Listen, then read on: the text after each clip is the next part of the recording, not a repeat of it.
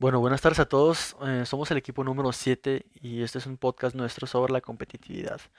Va a ser un formato un poco distinto a lo que están acostumbrados en distintos podcasts porque en esta ocasión no tuvimos eh, la suerte, por así decirlo, de que coincidieran nuestros horarios por todo esto de la pandemia y que algunos trabajamos. Entonces cada quien grabamos una parte de nuestro podcast por separado y los unificamos para ustedes. Dicho esto, eh, voy a empezar mencionándoles como introducción una pregunta que bastante gente se ha hecho sobre la competitividad, sobre la competitividad, perdón, y es sobre si la competitividad es buena o es mala. Eh, en teoría, la competitividad te ayuda a crecer en diferentes ámbitos de tu vida, pero como en tantas otras cosas de la vida, es un punto intermedio que deberías de buscar, eh, buscar un punto justo, por así decirlo. Porque está claro que la competitividad positiva fomenta el crecimiento personal, la superación, el aprendizaje continuo, entre otras cosas, ¿no? Pero eh, cuando tú notas que empieza a producirte un desequilibrio personal, es cuando llega el momento de parar y reflexionar sobre ello. Porque cuando eres consciente o cuando estás consciente de que no respetar las necesidades de otras personas en tu propio beneficio, cuando consideras que tus logros son mayores por producir envidias a los demás o te por tener más que ellos, en vez de motivación para el crecimiento personal, lo que verdaderamente sucede es que estás excediéndote y debes reconsiderar, eh, por así decirlo, el volver a tener claro el objetivo de tu competitividad, que no es otro que un impulso que te ayuda a lograr objetivos eh, de crecimiento personal respetando siempre las necesidades ajenas, que es como deberías de intentar eh, enfocar tu competitividad en el ámbito personal, estoy diciendo claramente, ¿no? Igual, mm, esto se puede interpretar de varias formas, sobre todo si estamos hablando de competitividad para empresas, por ejemplo ya que no es lo mismo ser competitivo en el ámbito laboral o empresarial que serlo, por ejemplo, en el ámbito deportivo o personal.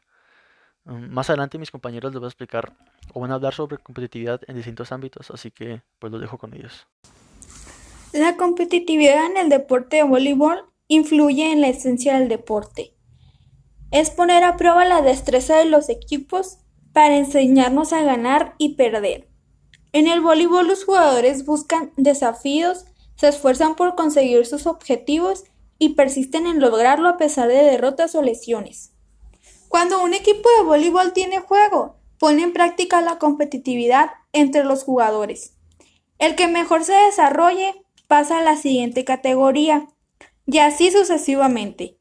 La competitividad es tan grande que hasta los aficionados compiten entre ellos, llegan a hacer apuestas por el equipo favorito Animan a sus equipos con porras, bailes, gritos, etc. Hola, buenas tardes, mi nombre es Alexandra Fierro y yo les voy a hablar sobre el béisbol y su competitividad. El béisbol es un deporte que ha sido catalogado como bate y campo en el cual no existe una relación alguna entre equipos que participan en el juego cuyo objetivo es correr más carreras que el equipo contrario ¿En qué consiste el béisbol? El béisbol consiste en un juego que utiliza un bate, una pelota y guantes entre dos equipos de nueve jugadores, cada uno en un campo con cuatro bases blancas dispuestas en una forma de diamante. Los equipos alternan posiciones e intercambian lugares. Los jugadores que batean intentan golpear la pelota fuera del alcance del equipo filiador eh, y hacer un pase completo con círculo alrededor de las bases para lograr una carrera. Algunas de las características del béisbol es el objetivo es que quien haga más carreras pues es el equipo ganador. Cada equipo tiene nueve jugadores, está dirigido por un entrenador, la distancia de las bases debe ser de 90 pies y pues no hay otras características específicas de los jugadores y como todo equipo pues tiene reglas. Y yo voy a mencionar tres que son el equipo local empieza jugando a la defensiva y si un bateador falla al golpear la pelota se hace un streak. Y se acumulan si se acumulan tres streaks queda fuera o sea out. Y por última si al golpear la pelota y cae en la zona de foul la jugada es inválida.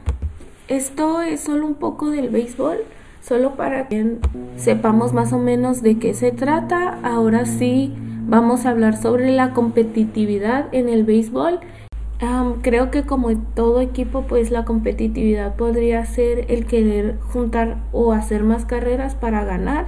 Pero también puede ser eh, de cada persona al ver cómo un jugador corre mejor, batea mejor, los movimientos que hace. Entonces, como dentro de ti sale esa competitividad de querer ser mejor que él y tratar de hacer lo que sea para ganarle o dejarlo como yo también puedo, ¿sabes cómo? Entonces, la competitividad es algo que siempre está en la vida diaria como persona al querer siempre mejorar y pues creo que los seres humanos hemos sido eh, los culpables de eso porque siempre queremos más y más y más y no está mal, de hecho está mejor que ser alguien que se conforme, eh, pero nosotros, nosotros mismos somos, somos personas que nos gusta competir eh, con otros y demostrar que somos mejores. Pero esto también es malo, ya que algunas personas se podrían obsesionar o los jugadores se podrían obsesionar por ser mejor, que esto podría traer resultados malos. Por eso no está mal ser competitivo, pero tampoco llegar al punto de obsesionarte con algo. Hola, mi nombre es Michelle Ayala y yo voy a complementar la información de mis compañeros. Ah, voy a hablarles sobre la competitividad en el fútbol.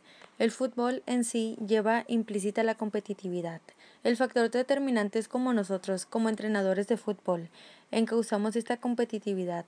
En la disputa de un balón, en una carrera, en un salto o en una defensa.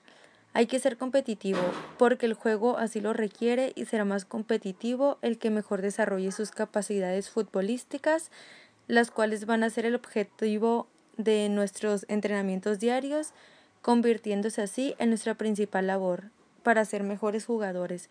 Por ello, el valor de la competitividad en el deporte en general no es buena ni es mala, todo dependerá del enfoque que le damos. Buenas tardes, mi nombre es Alejandro Pelayo. Eh, el día de hoy les voy a hablar sobre la competitividad en los deportes, específicamente en el básquetbol que es el tema que me tocó para esta actividad. Bueno, principalmente voy a dar una breve explicación de lo que es competitividad. La competitividad es básicamente generar la mayor satisfacción hacia los consumidores, o sea, hacia nosotros. Entonces, voy a poner de ejemplo, el básquetbol sería la NBA. ¿Qué pasa en la NBA? Hay unas dos o tres semanas en las que se generan cambios a finalizar cada temporada. En estos cambios, eh, cada franquicia tiene la opción de cambiar a sus jugadores, así como cortarlos para hacer espacio salarial para contratar a los mejores jugadores de cada equipo. Lo que pasa en estos días es que cualquier equipo puede cortar a su jugador, ya sea eh, jugador de baja, media calidad para abrir un campo de salario para contratar un mejor jugador.